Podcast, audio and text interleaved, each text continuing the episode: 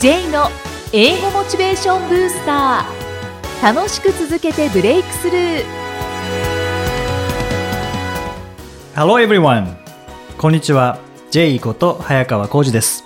ハローアシスタントの生きみえですこの番組は英語を学ぼうとしている方 TOEIC などの英語テストを受験しようと思っている方に英語を楽しく続けていけるコツをお伝えしていく番組です J さん今回もよろしくお願いします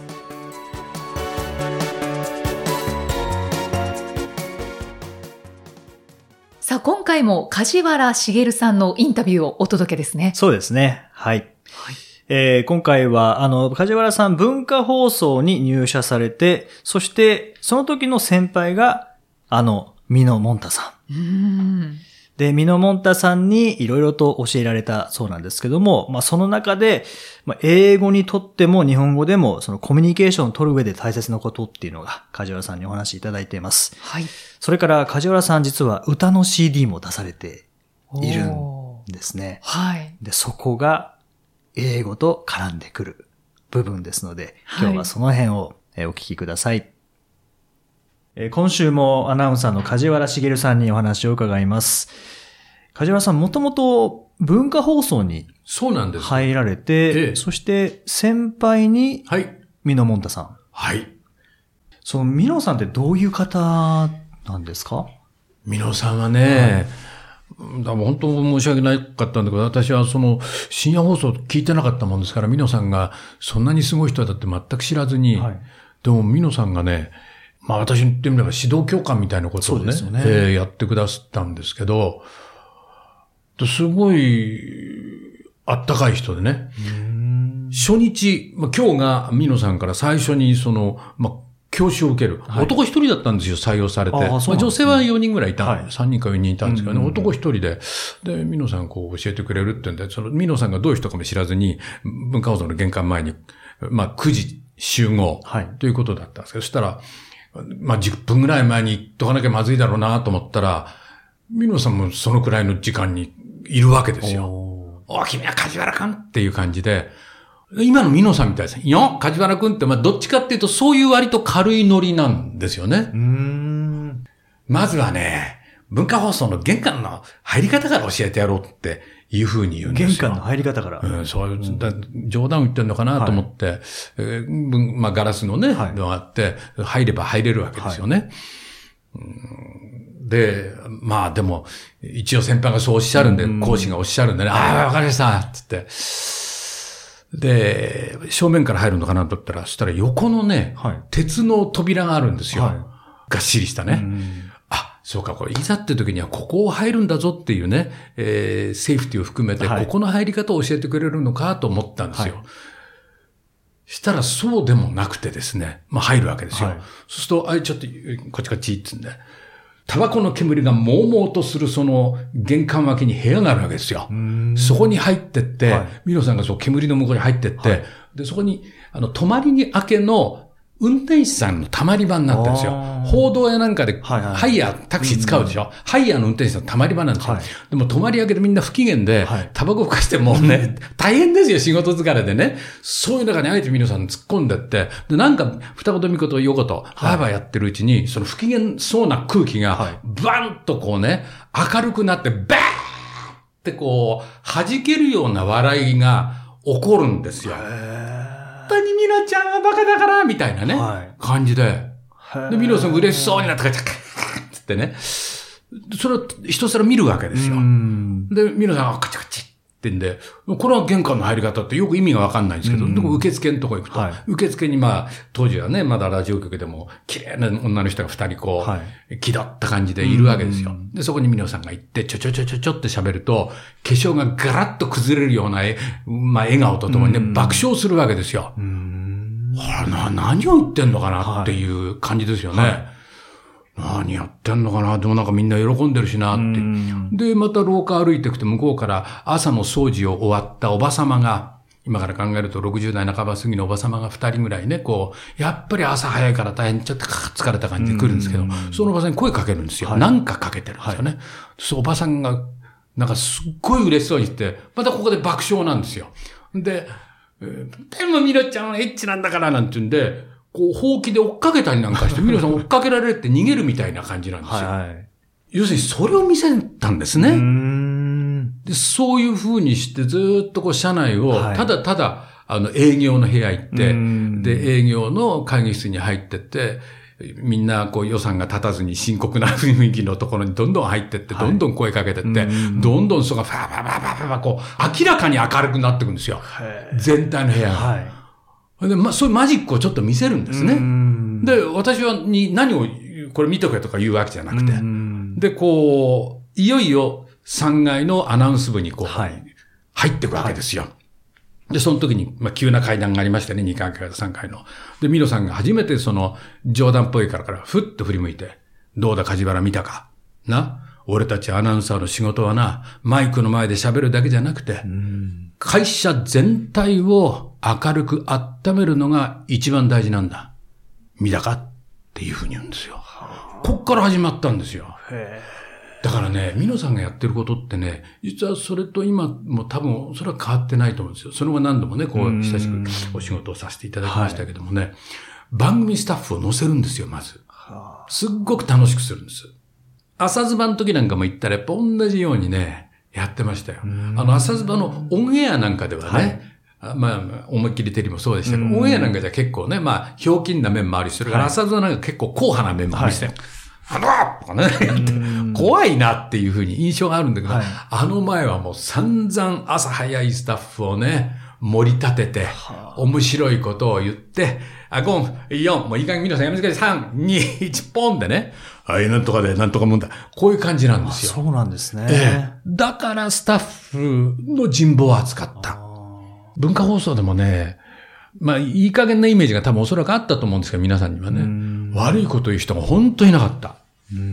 あの人のことを、その運転手さんからね、はい受付から掃除のおばさんから、あまあもちろんその、う制作や営業やね、もちろんアナウンス部の中にもね、そういう存在で、アナウンサーってこんなこともやるんだっていう、だから非常に早い時期にそういうことを学べたっていうのは、とっても良かったですね。そうですね。技術的なことだけではなくて、その人間関係づくりというええか、あんまり技術的なことはね、それはもう勝手に覚えることでうね、ん。そういう、あの、わ我々が、にとって何が一番重要かってことを教えてくれたなって思いますね。で、後輩に吉田照美さん。てるみさんね。はい。で、僕、照美さんの本読んだんですけど、ええその中に梶原さん登場されていて、え美濃さんの。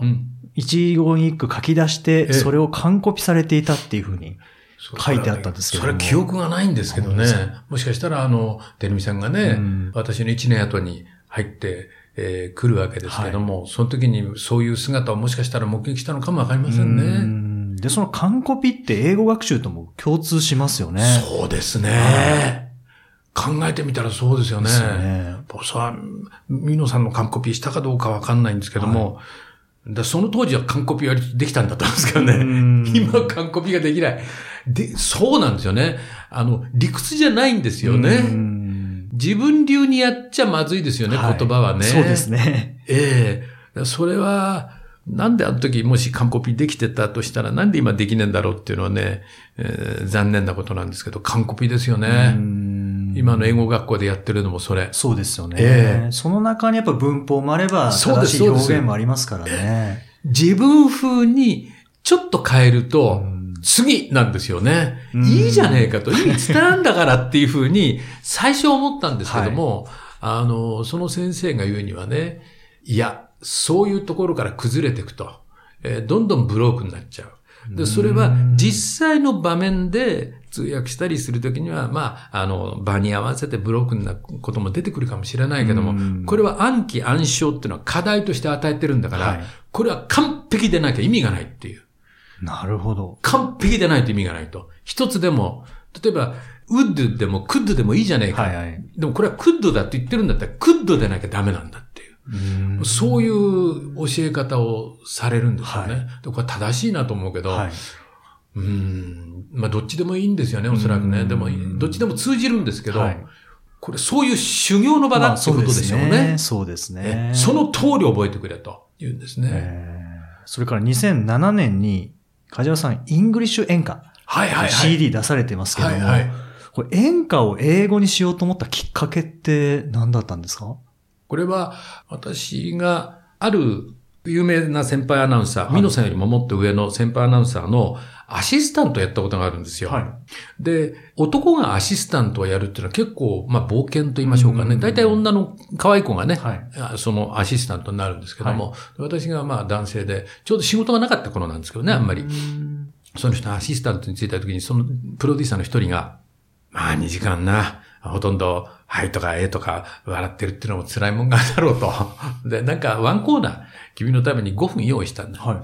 君に一体何ができるんだってこう言われて、はい何ができるんだってこれもすごい質問ですよね。そうですええ何ができるって言われても、いや、うん大学時代はあバンドやってまして、あ、そうか、歌歌えるんだ。ギター弾ける？あ、まあ、ちょっと弾けます。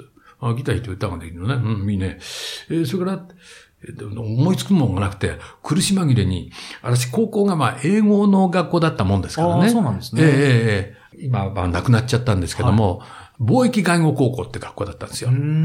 で、外国語、はお英語とフランス語とスペイン語。まあそんな学校だったんで、ちょっとだけ英語やってたんですよ、当時。はいで、英語はできますって言ったんですよ。ん。一応まあそうですよ。何ができるって言うからね。えまああの音楽と英語はできますってできないんで言ったんですね。お、いいね、いいね、いいね、いいね。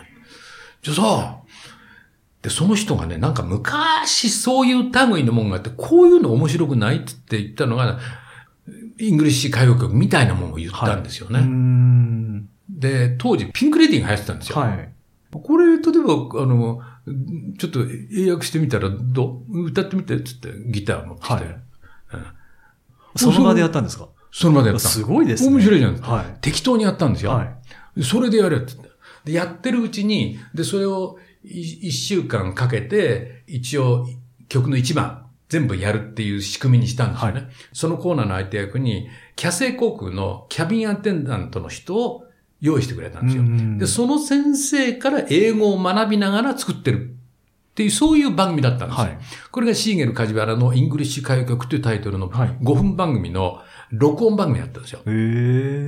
で、これやっていたのを、たまたま、あの、タクシーの中で、キングレコードの時間聞いてて、はい。面白いからレコードにしませんかって話になったんですよう。んで、それでレコードにするにあたって、やっぱりむしろ、そういうポップ系じゃなくて、はい。演歌系の方が面白いっていうあ確かにそうですね。話になってね、はいギャップがね、そうですよね。ええ一番対極にある感じですね。対極にある感じだからはいやりましょうっていうんで、まあそこで作ったんですよ。そういう、どっちかっていうと、まあ歌謡曲っぽいものをうんね、中心にしたものを作って。まあそれでも君といつまでもとかありましたけどね。と出したレコードがヒットしましてね。キングヒット賞ってのもらったんですよ。おーすごいですね。レコード大賞、はいお企画賞、はい。ノミネート。へあれですよ、当時レコード大賞ってのは大変な権威でえ。ね。はい。本番の前の予選みたいなのも赤坂プリンスホテルでやるんですよ。予選が赤坂プリンス。よ予選、だノミネートされた人が集まるっていうはい会があるんですよね。えで、その時に、それこそテーブルにはそうそうたる人がいるわけじゃん。はい。八代亜紀さんがいて、何さんがいて、カニさんがダーですよ。みんないる中で私がいるわけですよ。はい。私は番組ではああ一応会ったことあるけど、はい向こうは私が歌手だってことは知らないわけですよね。ななんでいるんだろうなと思いながら、はあーなんて、こんな感じで。そんなんで。ね、いろんなこともやらせてもらいましたすよ。ごいですね。題名のない歌謡曲なんてね、はい。出させてもらって。へうんえ。で、演歌の心がどうなったのか、当時の前泉敏郎さんが解説してくれて、私が演歌を英語で歌って、えーで、ジョン・シェパードさんっていうね、シンガーが逆をやったのかな。うんまあ、そんなような音楽文化比較みたいな、はい。やったりね。へえなかなか面白かったです。その演歌何曲ぐらい英語にされたんですか？アルバムを3枚出しましたから、はいそれだけで何曲ですかね。12曲ぐらい入ってるわけですから、あ結構入ってます36曲、はいうーで、あと、レザーディスクってのを出したんです。当時、レザーディスクってのはいはいがありましてね。はいそれからカセットってのを出したんですよ。カセットも。はい。カセット CD、それからシングルも出してるんですよ。ええ。作っただけで言えば100曲ぐらい作りましたね。すごいですね。ええええで、まあ、いろいろやって。で、つい先だって、あの、週刊現代はい。が、何々について語ろうってコーナーがあるんですよ。はなんかよくわかんないけど、うんなんか昔のなんとかについて語ろうとか、いろんなものを語るんですけど、私の時は、大川栄作のサザンカの宿を語ろうっていう、はい。そういう会に呼ばれまして、はいなんで呼ばれたかっていうと、サザンカの宿を、まあ、えっ、と、編、作曲、作詞作曲の方はお亡くなりになってるんですよ。で、編曲者の方がね、い、て、編曲者の人と、それから大川栄作さんご本人と、はで、もう一人誰かね、はい。直接的じゃなくて、ちょっと関係ありそうななさそうな客観的な人が欲しいって言って、は私呼ばれたんですよ。で、えーまあ、サザンカの宿についていろいろ語り合うって言うんですけどね。はい。面白かったですね。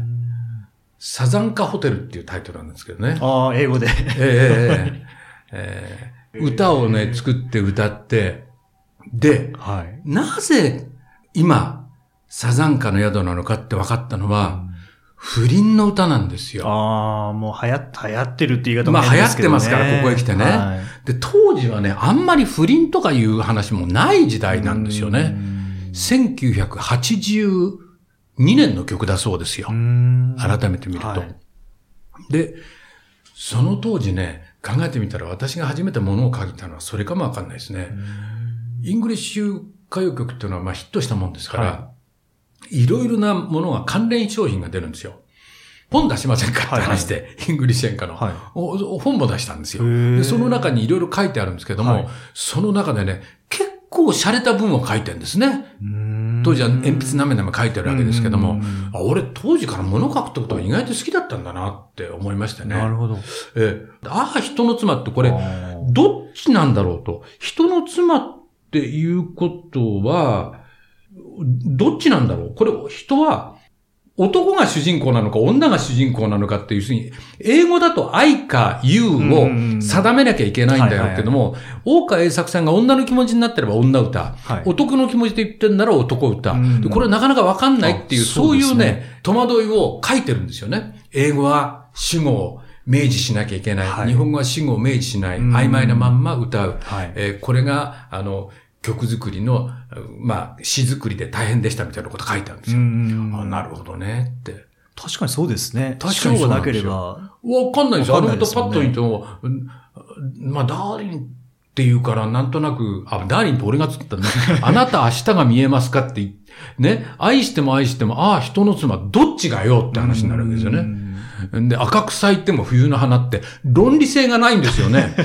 赤く咲いたらいけないのか、冬はってね。うんええというような、ああ、サザンカの宿ですよね。非常に象徴的な言葉がパッパッパッパッと出る、はい非常にこう、論理性に欠けた歌なんですよね。でもそれ、れが素晴らしい世界で、それを無理やり、えー英語に訳すっていう、はいこれがおそらく、あの、興味を持っていただけたことなのかなっていう。今そういうことやると怒られますけどね。英語は論理的でなければならない。はい。まあそこは日本語のいいところでもありますけどね。いいところですよね。いいところですね。うんええで、もう、時間もあ、そうでした、そうでした限られてい。るので、あれなんですけども。で、まあ、梶原さんの情報とか、それから講演も時々されますよね。そうですね。たまにね、はいでいただくことがありますね。そうですよねええまあそういった情報を得るには、あの、ウェブサイトの方かそらうですねで。すかね。梶原茂で検索していただいて、えーそうすると、あんまりね、その、テクノロジーに弱いもんですからね、はい。上手に発信してないんですよね。うん。Facebook とか、Twitter とか、昔ね、あの、ちょっと設定してもらってはい。やったことあるんですけど、はい。うまくいかないことがいっぱいあって、あそうなんですね。続かなくて、はいほったらかしにしてるんあで、そうなんですね。で、そしたら、ホームページもね、大したこと書いてないんですが、まあ、あの、いくつか書いてありますそうですね。日経のコラムへのリンクもされてますし、ね。そうですね。そうですね。はいあの、あの、コンサル会社のも多分、あの、載ってると思いますし。あはいえラジオのリンクもありますもんね。そうですね。はいえ、ぜひ、え、あの、ご覧ください。では、本当に貴重なお話をたくさんしていただき、本当に皆さんとありがとうございました。こんな話ができただけでも本当嬉しいです。ぜひまた、英語関係でも、プレゼン関係でも、また、えぜひご一緒できればと思いますので。いつでもはい。声かけてください。はい。本当にどうもありがとうございました。どうもどうも、失礼いたしました。ありがとうございました。英語で名言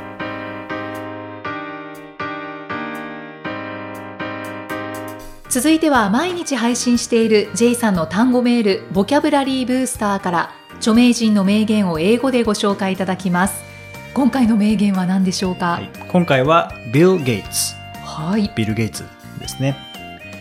It's fine to celebrate success, but it is more important to heed the lessons of failure.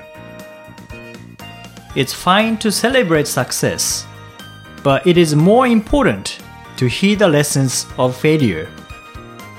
セレブレイトサクセスはいとインポータントがはい、聞こえてきそうました、ですね。はい、It's fine to celebrate success. 成功を祝うことは良い。But it is more important. でもより重要なのは to heed the lessons of failure. 失敗の教訓に注意を向けることだ。やはりビル・ゲイツもこのようにおっしゃってるんですね。ですね。まあ、うん。成功した人は同じだけ多分失敗もしてますからね。そうですね。うん。まあ、それを失敗と捉えるか、はい。成功と捉えるかっていうところがまた数週間前の人生は10%起きたこと、で90%それへの反応だと。はい。いうことですね。その名言なんか大か大きかったですね。大きかったですね。なんか心に残ってますねね 失敗の教訓に注意を向けることだ。このじゃあどんな失敗したっけなってこうワクワクしながら振り返られたらどんなにいいかなっていそうですね。つも思いますね。できれば思い出したくないですもんね。思い出したくない。本当に。でもそれがないと成功がなかったんですよね。そうですね。でも何かこう人生において大きなきっかけになる時ってまあ小さなものがきっかけの時もありますけどはい。なんか失敗がきっかけになることもありますからね、ん。まあ、そこにどういう教訓があったかっていうのであこうしちゃいけないんだなとかもっと次やるときはこうすればいいんだなっていう部分ですよね。こうすればよかったっていうのだと後悔でしかないですけどはい。次はこうすればいいんだってなったらより建設的なはい。感じになりますからね。そうですね、はい。そのように考えていきたいです、うん。これ英語学習もおそらく一緒ですよね、うん。もうなんかもう全部勉強したことが全て右肩上がりに身につくってことはないですからね、うんうんうんもしかしたらその中であまり役に立たか立たなかったことっていうのもあるかもしれないですけどもでもそれは役に立たないやり方を一個見つけたっていう意味では、まあ、これエジソンの言葉ですけどね、はい。えー私は失敗したことはない。1万通りのうまくいかないやり方を見つけたんだっていう。はあ。名言もありますけども。なんて前向きなの？ですよね。1万通りのうまくいかないやり方を見つけたってそれは それはもう失敗でいいんじゃないのって思うんですけどね。もう見つけてやったっていう。そうですね。はまあでも消去法でいけるっていうことですからねそれは、いうんそういう意味では失敗っていうのはないのかもしれないですよね。よく言われますけどね。そうですね。ビル・ゲイツの名言ご紹介いただきました。J's Topics さあこのコーナーでは J さんにまつわるあれこれをお話しいただきます。J さん今回のトピックスは何でしょうはい。か、えー今回は SNS はい。についてですけれども、はい、いきさん SNS って使われてますよあね。使ってはい。ます、Twitter と？ツイッター、フェイスブック。で、一応最近インスタグラムですけど、はいインスタグラムはあんまり、うん 機能してないですけど、はい僕も Twitter、Facebook、Instagram。はい。インスタグラムの、なんか載せるものないんですよね。あれって写真、写真ですよね。写真がメインのものですでよね。すよね。綺麗な風景、景色、うん。そういったものですかね。要はインスタ映えするやつをあ載せるってことですよね。ね。ないんですよ。載せたいものが。じゃあ私と同じくはいあまり機能していない。機能してないですね。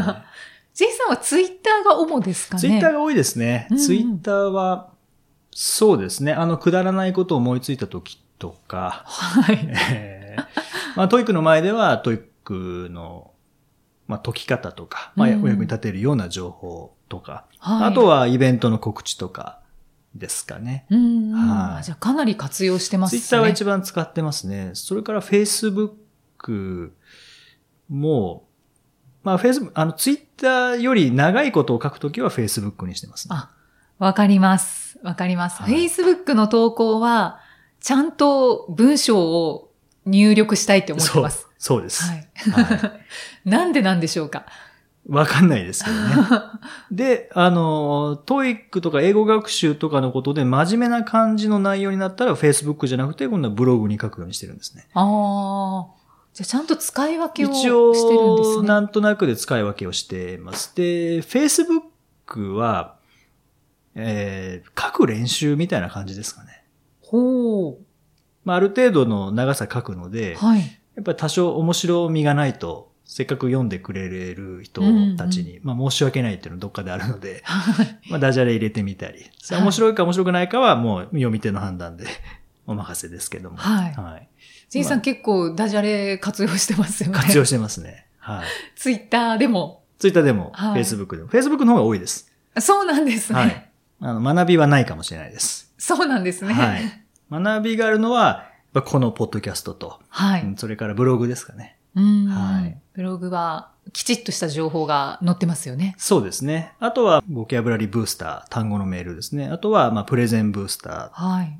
まあ、メルマガですね。この辺は、まあ、役に立ってるかなという情報は、あの、お送りはしてますけども、うんうん、Facebook はあまり役に立たない情報ですね。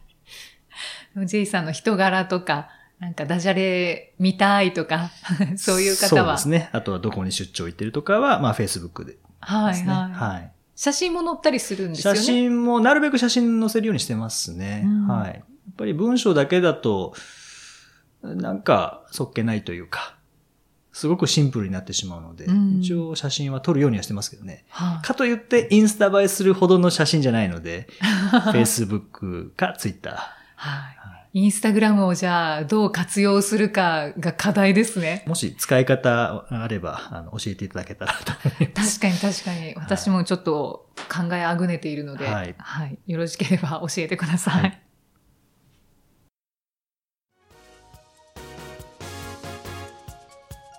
第46回お送りしてまいりました。さて、来月3月17日に目標達成のセミナーを J さん開催されるそうですね。そうですね。えーこれは僕一人ではなくて、今、はい京都に住まれている、えー藤山大樹さんという方がいらっしゃるんですけれども、はいその藤山さんと、えーのコラボの企画になります。うんですので英語のセミナーというわけではなくって目標達成のためにはっていうようなお話が聞けるんですよね。そうですね。目標達成のセミナーなので、まあもちろん英語学習での目標達成でもいいですし、例えば英語じゃなくて営業でうんこう売り上げを上げるためにっていう目標をお持ちの方でももちろんいいですしあのスポーツでももちろん結構ですし、まあ、目標達成って英語だからこれスポーツだからこれ営業だからこれっていうふうには分かれてないんですよね、はいやっぱはいり目標達成には達成のためのシステムレシピのようなものがありますので、まあ、それを僕と藤山さんで、まあ、それぞれが達成してきたことっていうのもありますし、えーやっぱりシステムを使ってきたんですよね。うん。いかに失敗せずに、まあ、失敗してもそこのレスそこからどう教訓にしていくかっていうさっきのビル・ゲイツの言葉でもそうですけども、えー失敗を生かすにはどうしたらいいかとかあとは伸びが遅くなった時にどうしたらいいかとか、うん。あとはいかに続けるかっていうところですよね。っていうのをあのこれはセミナーですけれども話を聞いていただくだけではなくてもう丸一日かけてやりますので、はい。もう実際にプランを立てて目標もしっかり具体的な目標を立ててでもうすでにもうすぐに行動に移せるというところまで持っていってなんとか3ヶ月ではい、目標をある程度達成すると。あーもうこの日に作るんですね。もうこの日に作ります。はい、いいですね。はい。じゃあ具体的に教えていただいてそうですね。自分の目標達成へのサクセスストーリーっていうのはい。をそこで作れるわけですから。そうですね、はい。うんで同じように、まあ、高い目標を持った方たちが集まりますので、うん。そこでの刺激し合えるっていうのはやっぱり大きいですし、はい。まあ、その後あの、まあ、Facebook グループになると思うんですけれども、えーそこでのお互いのこう報告とかですね、うん。というのもやっていきますのでもう完全に、まあ、今風に言えばコミットした形のはい。3ヶ月間になっていきます、あー。濃いですね。濃いですね。